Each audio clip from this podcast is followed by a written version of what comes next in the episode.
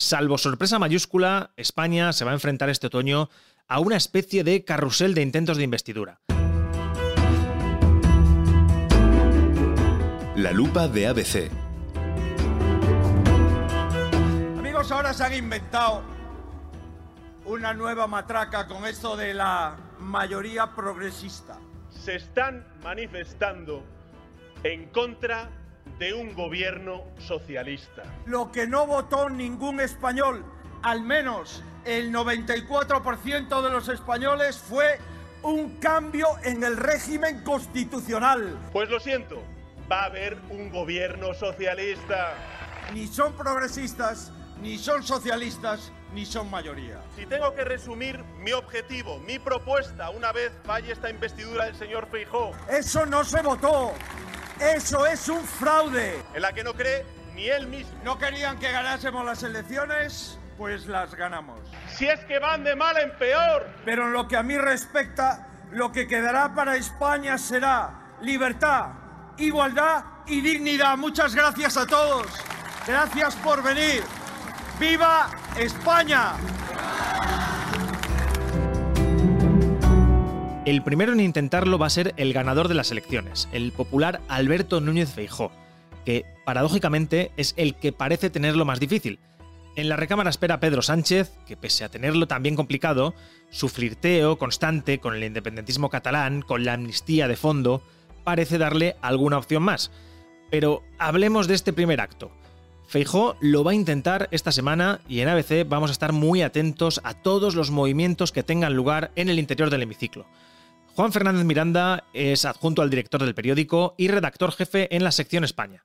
¿Qué tal, Juan? ¿Cómo estás? Hola, ¿qué tal? Muy buenas. También nos acompaña Anaí Sánchez, periodista política de, esta casa de ABC. ¿Qué tal, Anaí? Hola, ¿qué tal? ¿Cómo estás? Por empezar por, digamos, por el trazo grueso. Eh, ¿Cuáles son las claves que deben seguir los lectores en este debate de investidura que es tan extraño y tan raro a la vez? ¿En qué nos debemos fijar? Lo fundamental de esta sesión de investidura yo creo que pasa por escuchar el programa que Feijó presenta para, para los españoles eh, y especialmente para los que le han votado, pero no solo. Es la oportunidad del líder del partido que ha ganado las elecciones para presentar un proyecto ganador, un proyecto de país. Es decir, Feijó tiene el reto de hacer una propuesta compleja y ambiciosa para demostrar que él debe ser la persona que sea elegida presidente del gobierno, aunque las opciones, como iremos analizando ahora, son pocas. Yo creo que también hay que estar pendiente de mm, la clave discursiva que den em, partidos que, aunque sabiendo que en, esta investidura van a votar en contra de Feijó, como por ejemplo el PNV, y que en una posible investidura de Sánchez van a votar a favor, yo creo que va a ser importante ver en qué términos se mueven. Es decir, eh, una pregunta que nos tendríamos que hacer es, ¿el PNV puede votar ahora en contra de Feijó? votar dentro de dos semanas a favor de Sánchez, pero se estaría guardando una bala que permita, por ejemplo, hacer una moción de censura dentro de dos años en apoyo del PP, o sea, que el PP la presentará en contra de Sánchez. Esa es una de las, de las claves que tenemos que ver, porque al año que viene hay unas elecciones en el País Vasco, que es lo que está eh, definiendo ese voto en contra del PNV, pero ya sabemos que Bildu, por ejemplo, eh, una de las cosas que le pide al PSOE es eh, que apoye a Otegi en el caso de que Otegi se presente y Bildu ganará unas elecciones en el País Vasco. Entonces, ahí tenemos que ver si va, hay margen o si el PNV deja margen de cara al año que viene y lo que pueda pasar en el contexto político vasco a tener una bala sorpresa. Es que es muy importante esto que dice Ana porque la diferencia entre estas elecciones y las anteriores es que hay alternativa. Una de las fortalezas de Sánchez en la legislatura que acaba de terminar es que no había otra opción. No había una suma posible que permitiera que Feijó presentara una moción de censura, Feijó o, Pablo Casado en su momento. Y sin embargo ahora esa opción sí que existe. Y eso eh, supone que los partidos que podrían eventualmente apoyar al PP tengan que medir mucho sus palabras, porque en fin, tanto a favor como en contra, ¿no? Tanto para presionar a Sánchez como para ponérselo fácil. Y también yo creo que es interesante, por lo mismo, el discurso que haga el partido de Puigdemont.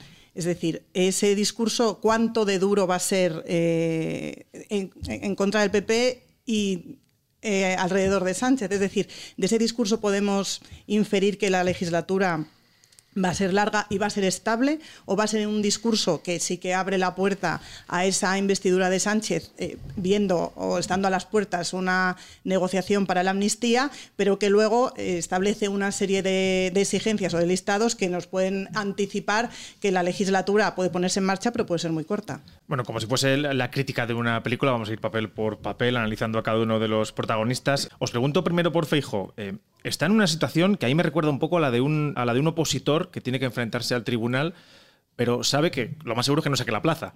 ¿Cómo puede hacer Feijó para sacar rédito político a, esa situación? A ver, cuando Feijó gana las elecciones, tiene el derecho a ir a una investidura, pero también tiene el deber. Ha habido 7 millones y pico de españoles que han votado al PP, 11 millones si sumamos a Vox, que ya ha dicho que apoyaría a Feijó, y unos cuantos más de Coalición Canaria y de UPN. Feijó tiene el deber de presentar una propuesta alternativa a, la de Sánchez. Ahora mismo parece obvio que tiene más opciones de ser presidente Sánchez, pero eso también habrá que verlo más adelante. En cualquier caso, él tiene esa obligación. ¿Por qué? Porque lo que se está jugando en esta investidura no es solo esta investidura, que probablemente fracase. Lo que se está jugando es cuál es la posición en la que se sitúa el Partido Popular para hacer, para hacer oposición durante el tiempo que dura la legislatura a un eventual gobierno de Sánchez que nace con enormes debilidades, porque Sánchez necesita el apoyo afirmativo, no solo la abstención, de un, una, un plantel de partidos políticos que van a ponérselo muy difícil. Por lo tanto, a Feijóo hay que analizarlo en el cortísimo plazo, la propia investidura, la propuesta que hace, pero también en el medio y en el largo. ¿Qué cosas dice y cómo establece el discurso de oposición? Es decir, a la vez es un discurso de candidato a presidente y un discurso de líder de la oposición. Es importante lo que dice Juan del, deber de Feijó, porque si recordamos en la ronda de consultas del rey, eh, Sánchez no se presentó con más votos que los que tenía Feijó. Es decir, si Sánchez en esa ronda de consultas, aún eh, habiendo quedado por detrás en las elecciones generales, se hubiera presentado ya con un acuerdo para salir eh, exitoso en la investidura, probablemente el rey no hubiera propuesto a Feijó.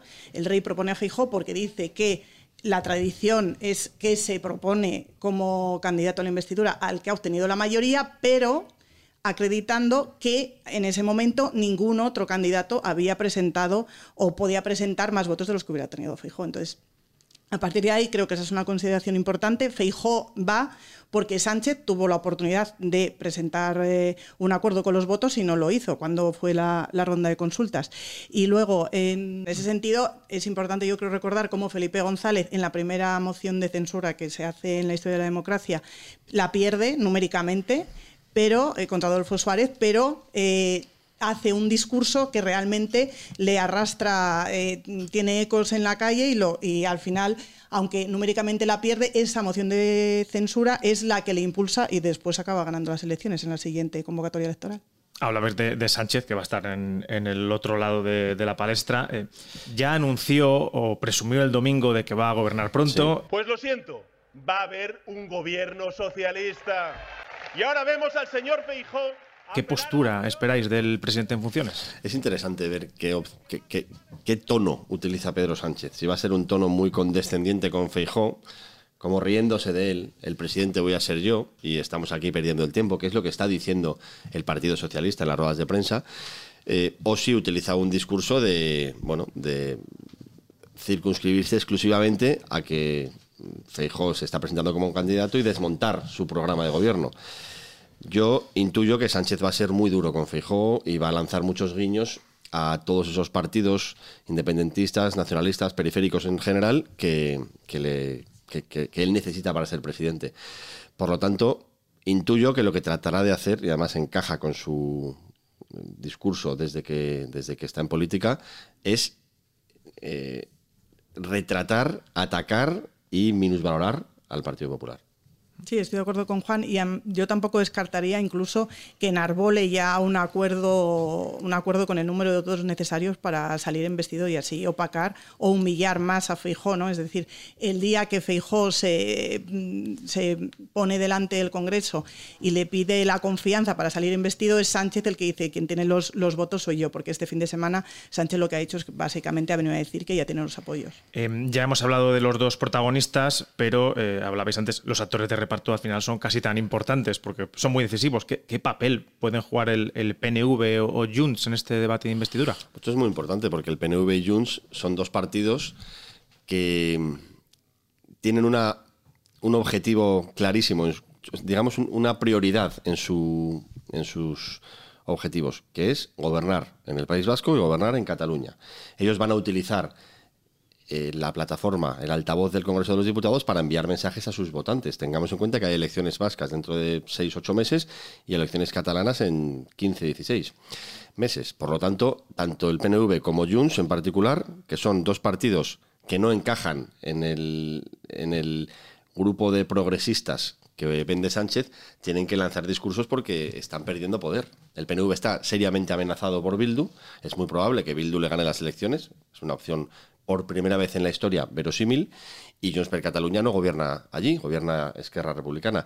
Por lo tanto, hay que interpretar sus mensajes no solo en clave de gobernabilidad de España, sino en clave de gobernabilidad de sus comunidades autónomas. Sí, efectivamente, el Congreso siempre es utilizado como un escaparate de cara a, de cara a llegar a los votantes y sobre todo cuando hay una contienda electoral autonómica tan cercana como la del País Vasco el año que viene y dentro de dos años la de, la de Cataluña. Entonces, probablemente veremos parte de teatralización mucho de, discurso propio a sus territorios y luego de ahí es donde tendremos que entresacar mm, cuál va a ser el, futuro de la investidura. Eh, bueno, y me he dejado para el final la que, en la que os voy a pedir casi que hagáis de, oráculos, eh, porque esto al final es política y lo hemos visto otras veces que pasan muchas cosas inesperadas. Eh, ¿Puede haber alguna sorpresa en este proceso? Yo creo que no. Yo creo que por mucho que desde que se ganaron las elecciones se está desde la derecha, tanto desde el PP como Vox, se está, digamos, haciendo llamadas a los socialistas, cuatro o cinco socialistas eh, buenos que se pasen al bando del PP. Las listas eh, que hay en el grupo parlamentario socialista las ha hecho Sánchez, son todos eh, de total confianza del secretario general del PSOE y yo no veo que haya ninguna posibilidad de que nos encontremos sorpresas en el grupo socialista tampoco en el de Sumar, que también se, planteó el que podía haber cambio de de opinión para, o sea, cambio de, voto en el caso de que se fuera a formar un gobierno de PP y Vox, que como no es el caso, y yo creo que ni incluso entre los, los eh, la agrupación cercana a Paje, la de los diputados de Castilla-La Mancha, creo que ni siquiera en esa, que sería la más probable donde podría haber alguna sorpresa, la va a haber. O sea que yo creo que lo que vamos a ver es eh, a Feijó que, como todo parece, no, no saca la mayoría suficiente para gobernar yo creo que no hay ninguna posibilidad. Si la hubiera, no lo sabríamos. Claro. Porque esa persona que se salta la disciplina de voto mm, sería inmediatamente, eh, en fin, eh, eliminada. No, no puede ser, no va a pasar nada. Va, va a salir una investidura fallida de Feijo y, y, además es que hay un argumento muy claro. El PSOE necesita gobernar. No, no hablo del presidente del gobierno que quiere revalidar, eso va de suyo. El Partido Socialista ha perdido tal cantidad de poder en las elecciones autonómicas y municipales que necesita seguir gobernando. Y esa urgencia es la que eh, supone o la que digamos que pone la pista de aterrizaje para que estos diputados sanchistas ni siquiera se planteen la posibilidad de, votar algo que a muchos de ellos les repugna, como es un pacto con Junts, una reunión con Puigdemont en Bruselas como la que protagonizó Yolanda Díaz o una amnistía que el Partido Socialista unánimemente siempre ha dicho que no cabe en la Constitución. Pues eh, veremos qué pasa. Anaí Sánchez, Juan Fernández Miranda, muchas gracias a los dos. Os seguimos leyendo en este otoño tan apasionante a nivel político que se viene. Escribiremos mucho. Adiós. Hasta ahora.